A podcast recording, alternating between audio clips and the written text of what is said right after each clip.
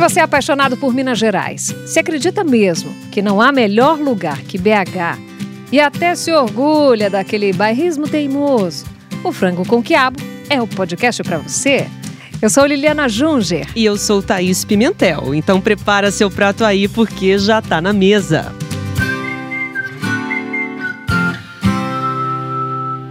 Não basta só uma câmera na mão e uma ideia na cabeça para se aventurar no cinema nacional, né, Thaís? É, Liliana, ainda mais se sustentar por tanto tempo como uma usina de filmes premiados. E nesse episódio a gente recebe o cineasta Gabriel Martins, é o Gabito, um dos criadores da produtora Filmes de Plástico. Seja muito bem-vindo, Gabriel. Obrigada. Valeu, gente. Obrigado. Tudo prazer. bem, Gabriel? Tudo, Tudo certinho? Ah, muito bom. E Gabriel é de Contagem? Contagem das Abóboras? Sim, sou criado ali em Contagem, no bairro Milanês, próximo ao Laguna, e é de lá que vem todo esse projeto aí. Cenário é, frequente nos filmes, né, da, da, da, produtora, né, Gabriel? Sim, desde o primeiro momento, assim, lá atrás, em 2009, é, até antes, né, que eu conheci o Maurílio, meu sócio, em 2006, que é do bairro Laguna vizinho. Uhum. É, a região faz parte dos filmes, né? Como é que é a sua história com o cinema? Nossa, minha história com o cinema é uma história muito maluca, porque desde criança que eu queria fazer isso. Assim, quando eu tinha ali 8, 9 anos de idade, eu fiz um desenho é, com meu sonho era ser diretor de cinema. Assim. Ah, que é uma coisa meio maluca, tem esse desenho até hoje, assim. Ah, Como é? é que é o desenho? O que, que tem nesse É um desenho? desenho que eu fiz o que eu imaginava ser um set de filmagem, só que na, na, minha cabeça, assim, a pessoa que segura o microfone, em vez de ser um microfone, eu desenho uma caixa de som saindo som, ao invés de captar som. Mas já é um visionário, né? De repente, é, quem sabe E eram umas nova. árvores de papelão que eu achava que todo filme o cenário era falso. E eu coloquei, me desenhei na cadeira escrito diretor. E aí, quando tem um balãozinho assim, com o que seria o pensamento, né? Escrito assim, realizei meu sonho. Isso foi ali com 8, 9 anos de idade. Oh. Eu nunca quis fazer outra coisa. E eu não sei te dizer também de onde que isso veio, não. Porque eu não sabia como que se fazia um filme. Eu acho que eu assistia muito making offs, assim, bastidores, né? Quando passava reportagem. Uhum. E ficava meio encantado. Então, foi, foi por aí, assim, assim que começou. O sonho se tornou realidade, né? E que Exatamente. realidade, né? É. Hoje vocês estão no mundo inteiro. É uma coisa meio maluca, assim, a história da Filmes de Plástico, porque é, é um encontro que muito de coincidências que talvez não eram para ter acontecido, assim. É, três diretores, eu, o Maurílio Martins, que é meu sócio, o André Novaes. Que não é seu irmão. Não, que não é meu irmão. Nem todo primo. Mundo é a primeira isso, é, né? Todo mundo pergunta se já é a primeira coincidência, mesmo sobrenome. Mas nós três da, da periferia de contagem, Uhum. no caso eu e Maurílio, de bairros vizinhos, mas a gente nunca tinha se visto no bairro. A gente se encontrou no primeiro dia da sala da faculdade, em 2006 calhou dessas duas pessoas de bairros vizinhos caírem na mesma sala e não era nem tão óbvio da gente estar na mesma sala, porque o Maurílio na época trabalhava, né? Então para ele faria sentido fazer faculdade à noite. Uhum. Mas por algum motivo na cabeça dele ele quis largar o trabalho para fazer realmente de dia. Vocês estudaram o quê? A gente estudou cinema no Centro Universitário Uno, daqui em BH. A gente se formou em cinema juntos. Legal. E foi uma grande coincidência de, de repente, a gente cair. Foi meio que esse romance à primeira vista que a gente falou, cara, a gente precisa trabalhar junto, porque não só esse fato de termos isso em comum, das origens, mas as ideias batiam muito também, né? Sua Com o família achou de boa você ser cineasta? Falar, meu Deus, esse menino tá Nossa, doido. que Sim, sonho é é, esse? isso é uma coisa- desenho no papel, Ai, não. ficar vivendo de lei de incentivo. Então, isso é uma coisa muito maluca, porque eu acho que é, é- talvez é menos comum, né? Um apoio tão.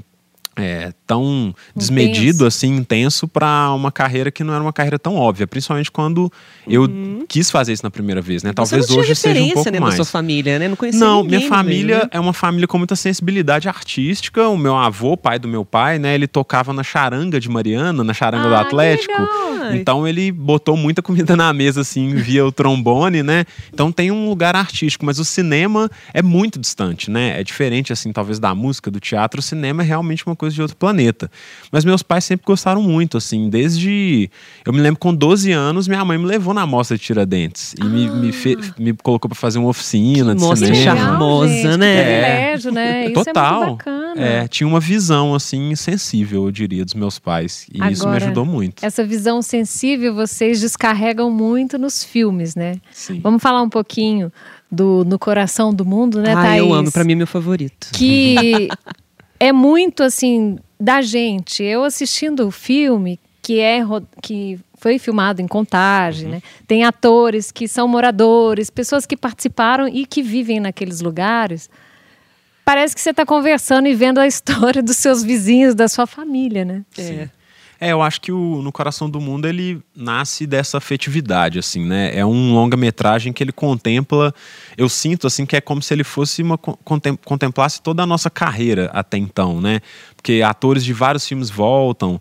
Acho que é um filme que fala muito desse amor pelo bairro, quase que uma carta de amor ali, né? Que remete a tudo que a gente fez. Então, acho que o No Coração do Mundo, talvez ele encapsula um É sentimento no que tá nos outros da filmes. gente, né? No É. nosso coração, do É. que a gente vive, né? Tem essa É, ideia de aquele- lugar, né? Aquele diálogo lindo, né, da, da Grace passou, a atriz Nossa, gente, estupenda, né, aquela gente? Um dia mulher. que a Grace vem aqui depois do Franco Quiabo, meu amor. Como é que é isso daí? Coração do mundo.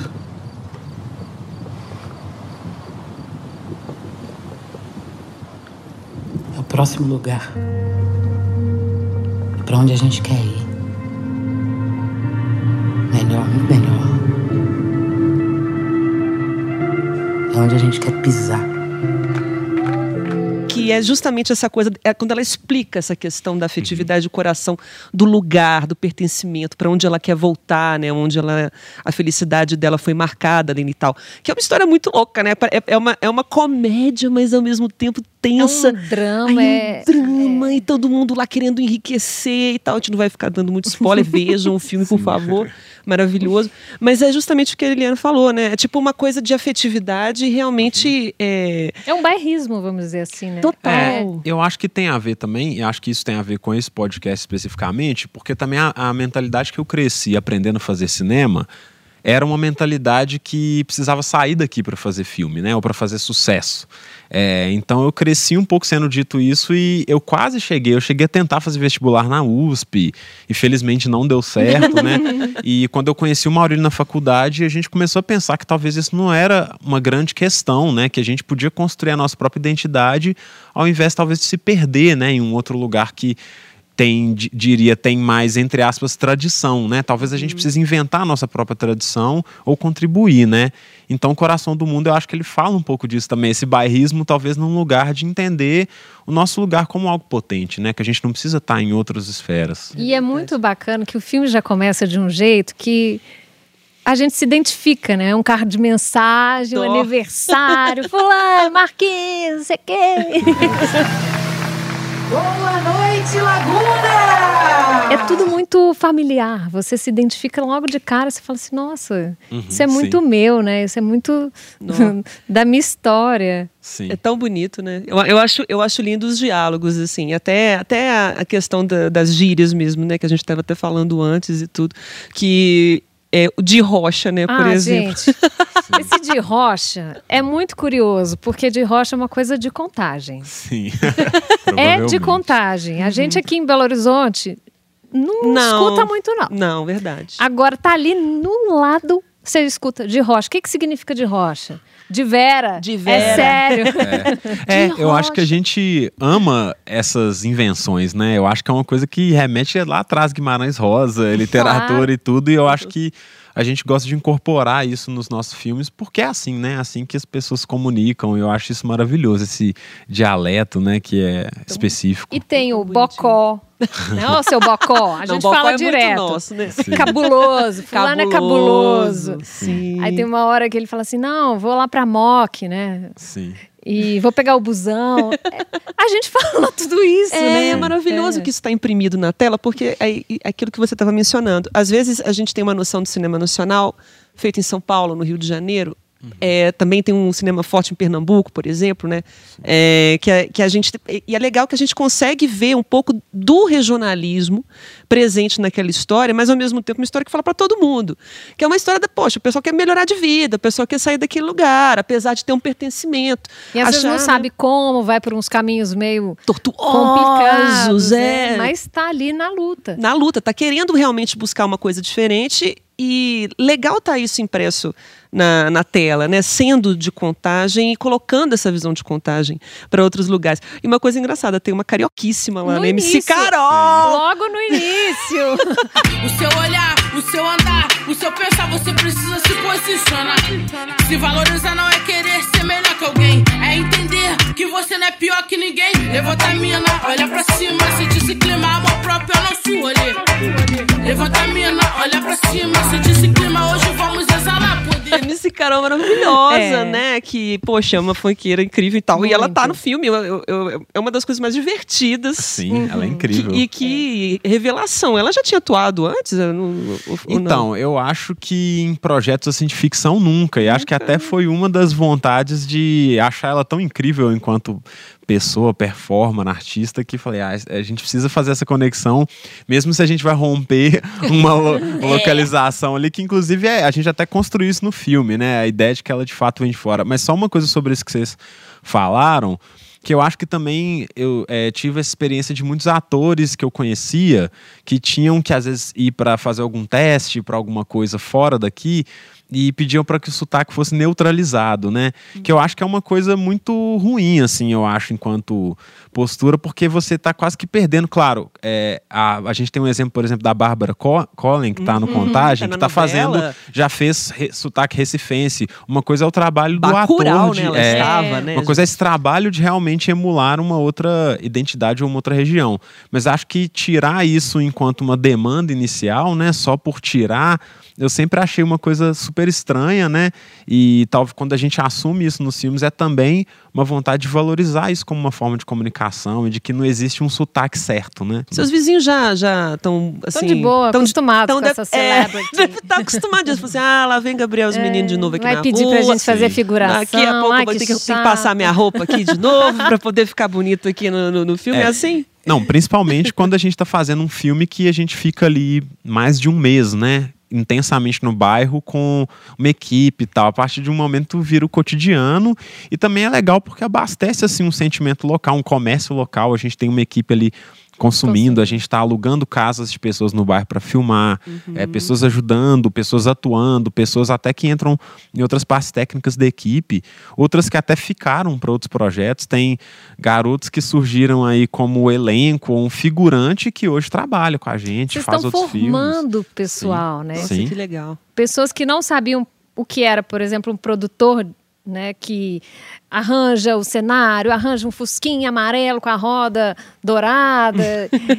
Esse produtor ele está sendo formado lá na comunidade. Sim, até se capacitando para poder desenvolver suas próprias ideias, né? E não necessariamente Futuros depender. né, quem É, não depender só da, da gente para fazer filme, achar outros caminhos, né? Uhum. Então, quase que eu, Maurílio, André e o Thiago, a gente tá fazendo coisas que talvez faltaram para nós quando a gente era ali, tava ali crescendo, né? Que é ter esse contato direto, né? Ter uma produção acontecendo na porta da sua casa, né? Ao invés de ser lá em Hollywood, por exemplo, né?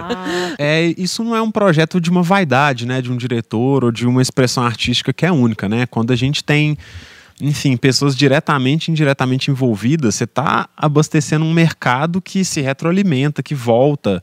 Então, quando a gente fala de investimentos em cinema, a gente está fazendo investimentos em empregos vários, assim. E que cabe muita gente, né? Uma equipe de cinema envolve desde alimentação, transporte, técnicos especializados em cinema, atores, atrizes. Então, são muitas pessoas diferentes, assim, né?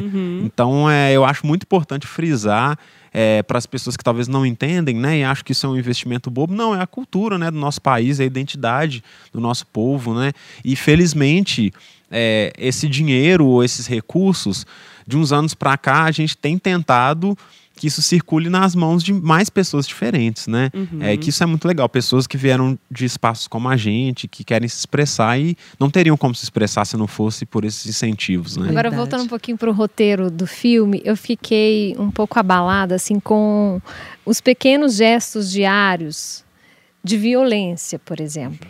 Né? Tem uma cena que a personagem, que é trocadora de ônibus, né, cobradora de ônibus, tá lá trabalhando, de repente chega uma mulher surtada com uma nota de 100 reais, é a primeira passageira do dia, não tem troco, e a mulher se revolta e, e aquilo gera até uma agressão.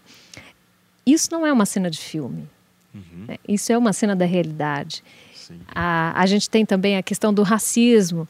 Uma das personagens que vai fazer, né, praticar o crime, que eu não posso falar qual, fala assim: como é que eu posso fazer isso? Eu sou preta.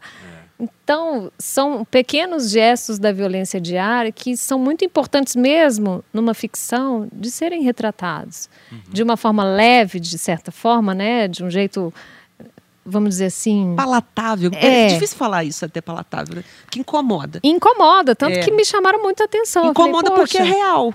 Incomoda porque existe. Incomoda porque a gente já viu. e Incomoda porque a gente, fala disso todos os dias, Exato. né? Eu acho que é isso que é, que é a graça no filme. Né? É, eu acho que essa escolha ela se dá simplesmente por uma sinceridade mesmo, assim, né? É, tem até um comentário recorrente que as pessoas sempre analisam muito no Coração do Mundo como sendo um filme de mulheres muito fortes e de às vezes homens muito ali sem movimento, parados. Né? E muitas vezes perguntavam pra mim, pro Maurílio, se era uma coisa super, muito intencional, né? Se a gente tinha essa, essa coisa de marcar muito essa posição da mulher e que não ne- era necessariamente isso. A gente fez uma visão sincera do que é, assim, o papel da mulher na periferia, que é muito forte, assim. As mulheres seguram a onda, seguram as, as casas.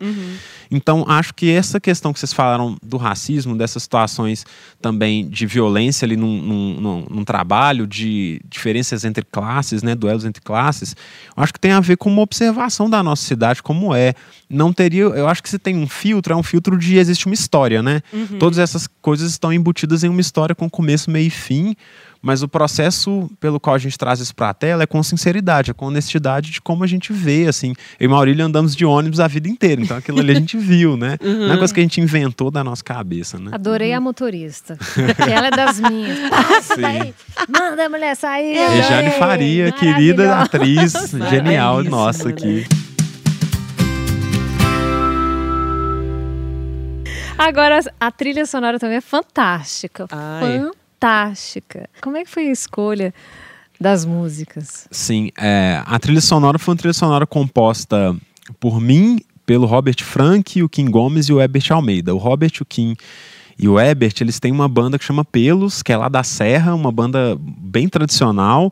Nós, depois desse filme, formamos uma nova banda comigo que chama Diplomatas, que Mentira! toca música soul. A gente Daqui a pouco vai ter que abrir uma filial dele mesmo pra É. dar conta de tudo, né? Mas os Verdade. meninos estão com a gente há muito tempo, né? Nós somos amigos desde lá de trás. E a gente quis trazer um olhar que tivesse algo de um faroeste, assim, uma ideia de um faroeste possível na periferia. Onde tivesse cavalos, a gente tem motos, né? e, mas que tivesse também uma coisa meio de anos 80, nostálgica. Então tem uma coisa meio do eletrônico misturado com o épico, né?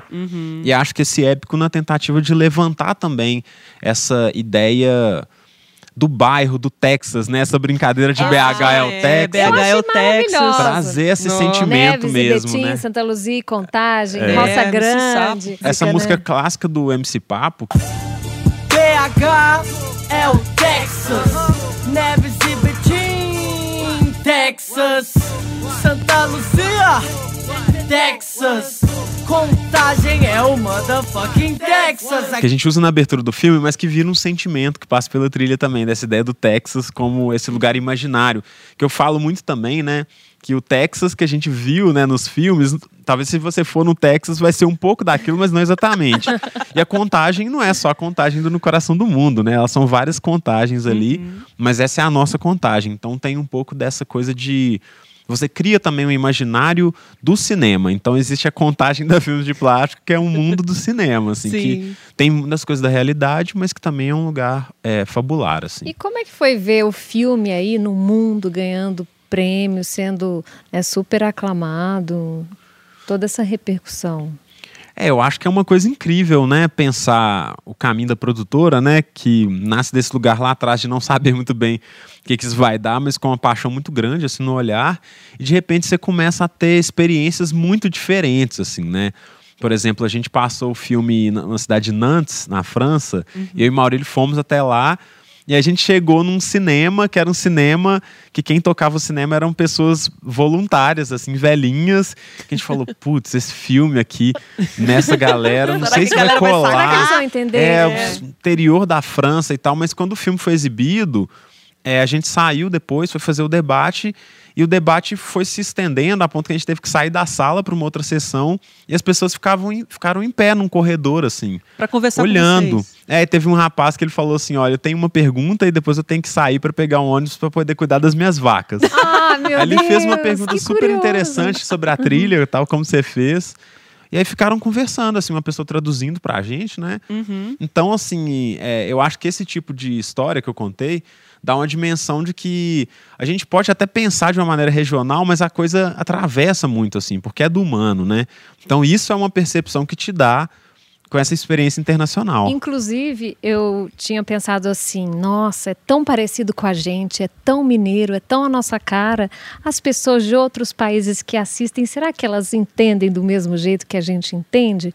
Claro que não, que elas entendem do jeito delas. Sim. Mas a mensagem, ela vai, né? É, falar É. da vila é falar do mundo todo, né? É, e eu acho que entram, pegam uma onda no filme, assim, que vai ser muito pessoal, né?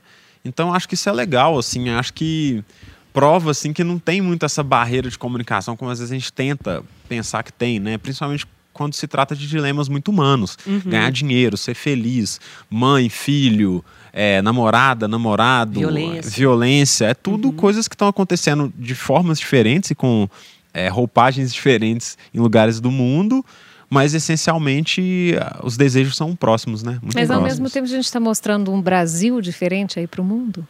Sim, eu acho que eu acho que talvez, né, um filme como esse ele dá uma perspectiva que é um pouco diferente até de outras representações anteriores que a gente teve na história do cinema de favela ou de talvez até esse próprio conceito de favela que não vai se aplicar exatamente no coração do mundo, passa a ter um entendimento de quem está lá fora do que que é o subúrbio, do que que é a quebrada, do que que é um monte de coisa, né? De como são os papéis sociais no Brasil, quanto que as coisas custam, o que, que é um preço. Eu vejo que a cada nova conversa, eu sinto que a gente quebra algumas barreiras e a gente vê que as pessoas têm uma visão bem estereotipada sobre o nosso país, assim, algumas pessoas, né? Então, quando a gente vê um filme, assim, muito sincero, eu acho que vão quebrando alguns entendimentos e isso é legal. Até pela questão, eu acho, do, do- da própria cidade, da região, né? Quando você vai para. Enfim, a gente tem essa noção dos estrangeiros, como que nós somos vendidos para fora. Uhum. Muito Rio de Janeiro, praia, né? Mulheres bonitas, Amazônia. Amazônia, exatamente. E aí você vê uma realidade muito surpreendente, eu imagino, para essas pessoas lá fora e tal, Uhum. de um lugar que fica no- no- no- na periferia de uma cidade do interior do país. É, é uma. O interior que eu falo, obviamente, é no meio, né, gente? Porque a gente está aqui, enfim, em cidade grande e tudo. Só que já é, é, é uma, é uma quebra, né, de, de olhar. E isso é fundamental. Voltando àquilo que a gente falou, né, de que é importante você ter junto com seus sócios, seus amigos e tal, acabaram criando uma coisa completamente diferente e exportando. Temporada é um exemplo, né? Outro filme belíssimo que foi é, campeão em vários festivais, inclusive o Festival de Brasília, que é super difícil, né? Sim. Festival político, o pessoal vaia. Ba- Nossa, Liliana, mó baixo astral. É, eu já ai, participei, já fiquei nossa. vendo. Eu falei, nossa, você vai bater uma palma assim, meio sem graça, o povo, uh, é horrível. a É, gente que é mineiro, é então, né, que fica sem graça com, com te falar mal, porque outra coisa que mineiro tem isso, né? Ah, que você gostou do filme. Ah, Legal. achei legal. Sim. né? E vocês foram vencedores. Bacana a temporada também, né, Gabriel? Sim, incrível. Eu acho que tem uma memória que a gente está construindo, né? Eu acho que tem essa coisa da, do que a gente está vivendo agora. Mas eu também penso o que, que vai ser. A gente agora, que, que a gente já tem mais de 10 anos de produtor, a gente começa a olhar para os primeiros filmes entender como que a gente foi meio que cartografando ali rostos, né? Paisagens do bairro que já é muito diferente hoje o bairro, né? Então, com o tempo, o que, que vai ser daqui a 20 anos? Vão, as- algumas pessoas que estão lá vão estar vivas, não vão estar vivas. Então, acho que vira uma memória, assim, que é uma memória que, historicamente, o povo pobre, assim, não teve muito direito, né? De ter numa tela de cinema gigante, num Netflix, como é o caso do Temporada, que é um, um filme que está aí disponível para todo mundo ver. Então, acho que, assim, quando ganha esse tamanho, acho que essa memória é dada uma importância a isso, né? É- Essa é um pouco uma visão que eu tenho mais política da coisa, assim. Esse peso de transformar um lugar, ele tá em você? Eu acho que não, porque é muito difícil cair a ficha do que, que você está fazendo enquanto você está fazendo, assim. Eu acho que quando a gente fala sobre isso, né, numa entrevista como agora, eu acho que tem uma percepção de algo grande, forte. Mas entender assim o que, que isso significa, eu acho que é a partir do momento que a gente encontra, que a gente ouve de outras pessoas, porque a gente está fazendo, né? Eu, nesse momento, tô pensando, ah, eu tenho mais dois, três projetos que eu quero fazer na frente, tenho vários roteiros, assim, então tô pensando já na próxima coisa. Então, esse antes, assim, e o impacto é meio, meio difícil você dizer quando você tá vivendo aquilo ali na hora, né? Porque para os vizinhos, né, que às vezes nunca tiveram contato, muitos, pode ser que nunca tiveram acesso a uma sala de cinema. De repente são os personagens daquele filme, né? Sim. São celebridades, astros Sim. que estão no nosso imaginário. Para eles isso é impagável. É verdade. Né? Tem gente que não Impagável. tem nem fotografia, você imagina. É, tem essa coisa que a, Documento, Documento, é, a memória, às vezes na periferia principalmente, ela é uma coisa escassa, né, para muitas famílias que não tiveram. Então, querendo ou não, a gente le- levando esses equipamentos, levando essa capacidade narrativa, levando esse sonho, por assim dizer, né, eu acho que tem uma coisa que está se construindo ali para o futuro, né. Um exemplo claro foi o Marte 1, que é o meu último filme, né, é, que o Cícero, né, que, é um, que era um, um dos atores principais do filme, que era um moleque, assim, quando fez, agora já é um tá- adolescente, ele tá então... lindo, uma gracinha. É, então tem uma memória, assim, desse menino nessa idade, né? Que é legal, vai ficar pra sempre num filme que estreou nos Estados Unidos, que teve matéria no Jornal Nacional. Então é uma coisa Exato, muito bacana. forte, né? Por causa do avanço da Omicron nos Estados Unidos, um dos festivais de cinema mais importantes do mundo vai ser online. E entre os filmes que participam está um representante brasileiro gravado na periferia da região metropolitana de Belo Horizonte, como mostram os repórteres Frederico Dávila e Fabiana Almeida. O protagonista saiu do aglomerado da Serra, a maior comunidade de Belo Horizonte, e foi parar no cinema. É a estreia do Cícero nas telas. Ele interpreta o personagem Deivinho no filme Marte 1. Ele é muito bom de bola, aí o pai dele quer que quer que ele seja jogador, mas só que o sonho dele mesmo é virar astrofísica e visitar Marte. Gente, e a história do filme é maravilhosa. O garotinho que sai daquela, né, daquela história comum de querer ser jogador de futebol, quer ser astrofísico. Mais nada, só basicamente isso. Simples, né? uma Sim. coisa de todo garoto sonha, né? E a, re- e a revelação dele para a irmã ali à noite, né? A luz, toda. É muito bonito aquilo. Porque ele parece que abre o coração e fala assim: ah, eu não vou falar, não. Você vai achar que é bobagem. né? Nina, você acha que o papai ia ficar bravo se eu não quisesse mais jogar futebol? Você não quer jogar bola, não?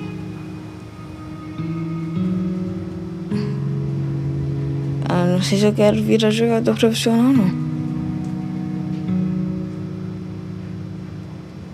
Então fala com o papai, Devinho. Ele não pode te obrigar a fazer nada, não. Não é que eu quero parar de jogar bola. Eu penso em fazer outras coisas também. É? Tipo o quê? que foi? Ah, você vai achar besteira, não vou falar, não. Fala, Devinho, você é bobo. Meu sonho é virar astrofísico e participar de uma missão Marte 1. Marte 1? Que missão é essa? Uma missão que vai acontecer em 2030 aí, que nós seres humanos vamos tentar colonizar Marte. Nossa, Devinho. Nem sei o que dizer. É isso mesmo que você quer? Ir pra Marte? Eu tô construindo até um telescópio para poder observar melhor. Telescópio? Sabia que você acha besteira, não? Não, Devinho. Não acho. É lindo. Um sonho lindo. Eu tô rindo porque eu nunca vi você falar assim.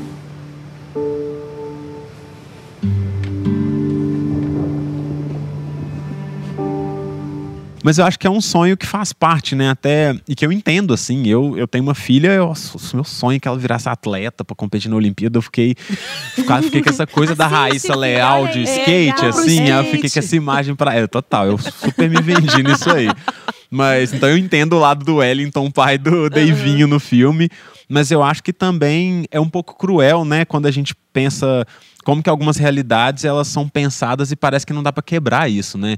Então, às vezes parece que a ciência não pertence a um garoto negro de periferia, né? Astrofísica, Astrofísica uma missão para ainda, Marte em é. 2030, né? É uma coisa literalmente distante, distante temporalmente, distante geograficamente. Uhum. E eu acho que, de certa forma, o Marte 1 é um filme que fala sobre esses sonhos que a princípio são inatingíveis, mas mais do que simplesmente atingir o sonho, é o, o sonhar, né? O ato de sonhar como algo até meio revolucionário, assim, né? O Marte 1 ele fala muito disso e até da- da- do direito das pessoas mesmo de ultrapassarem esses limites e irem onde elas quiserem, mesmo se quiserem ficar em contagem, É. por opção. Sim, total. E foi a minha vivência, né? Porque pra mim, Belo Horizonte, mesmo estando às vezes próximo de carro, 25 minutos, você tá em Belo Horizonte, com meia hora, eu, eu moro hoje em BH, né? Me- meus pais ainda moram em Contagem, meia hora eu tô lá, mas, por exemplo, para ir de ônibus, é muita volta que o ônibus dá, então você acaba ganhando uma hora ali de percurso. Então essas coisas vão tirando o seu tempo, vão tirando um pouco sua paciência, vão te deixando mais cansado, né? E isso porque a gente tinha que vir aqui para acessar as coisas, né? Não tinha sala de cinema no meu bairro, não tinha um curso de cinema no meu bairro. É algo que a gente até pretende mudar no futuro, né? A gente já tem vários projetos de curso que a gente queria fazer mais próximos para espalhar essa semente, mas acho que é exatamente isso que você está falando, assim, essa é, questão de periferia centro, às vezes ela mune as experiências, né? Ela se torna mais difícil. Isso. Você não pode ver uma sessão de filme tarde se você não tem um carro, Isso. porque não vai ter Não ônibus para voltar, ou o ônibus vai demorar, enfim. Então, Como é que a sua família vê, né? Todo esse sucesso, onde vocês estão chegando, essa trilha aí que vocês estão percorrendo, sua mãe que te levou no festival de Tiradentes, né? Te vendo hoje em festivais mundiais, como é que é para eles isso? Não, todo mundo acha incrível, assim, né? Uma, Não só eles, Todas as caso, famílias- né? Não, não só eles. As nossas crer. famílias também sempre estiveram muito juntas, né? A família do André atuou nos filmes do André, atuou nos nossos filmes, né? A mãe do André, o pai do André, o irmão do André.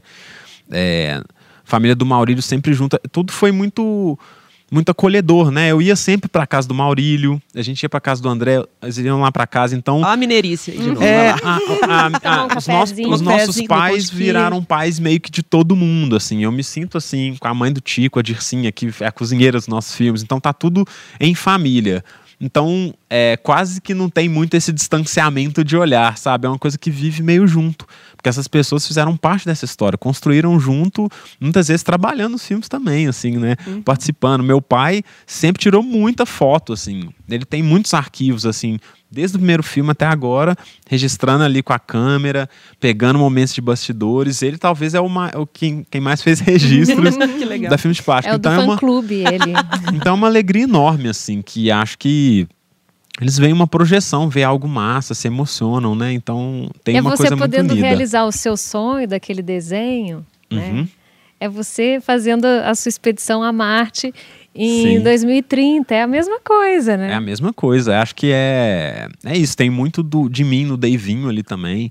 Tem muito de mim no pai também. Tem muito de mim na mãe. Tem muito de mim na irmã. Eu acho que são é, aspectos diferentes, mas essa ideia do sonho. E também, assim, o Marte 1 vindo nesse momento. Tinha uma ideia de uma espécie de carta de amor, assim, ao Brasil, ao, ao lado do Brasil que eu amo, assim, sabe? Que é esse lugar do sonhar, do resistir, que independente do jeito que tá, a família se vira, dá um jeito. Então, o Marte 1 vem também como uma, quase uma declaração de amor, mesmo em tempos tão complexos, né? Em que a gente não sabe mais o significado do que que é ser brasileiro, o que que é se dizer brasileiro. É algo que o país está muito dividido, né? poli- Politicamente, socialmente, sofrendo muito com pandemia, tudo, né? Então, de alguma forma, o Marte 1 ele resgata uma questão da fé, assim, a fé não só religiosa, mas a fé, assim, nesse inatingível, né? Que eu acho muito bonito. Eu sou muito brasileiro, assim, nesse sentido. Eu sou muito apaixonado com o Brasil.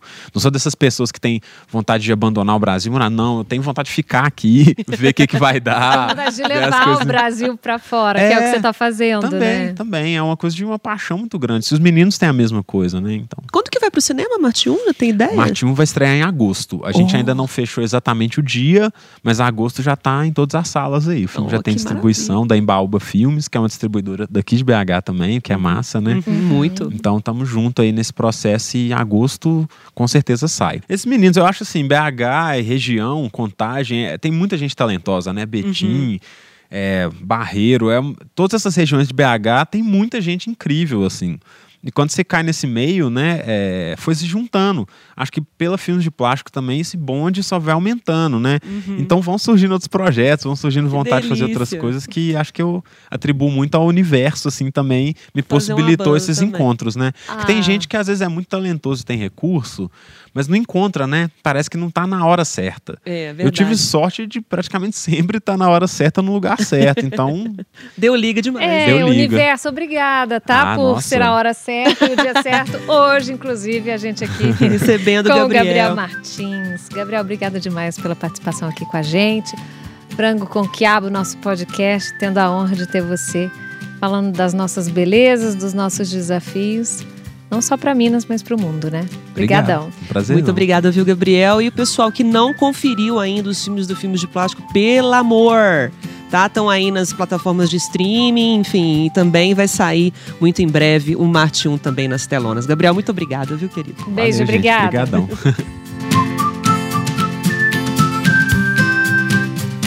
O podcast Frango com Quiabo é produzido e apresentado por Liliana Junger e Thaís Pimentel. Editado por Marcos Reis, Daniel Nunes e Breno Amorim. Na coordenação, Leonardo Fiuza. E Cristina Castro.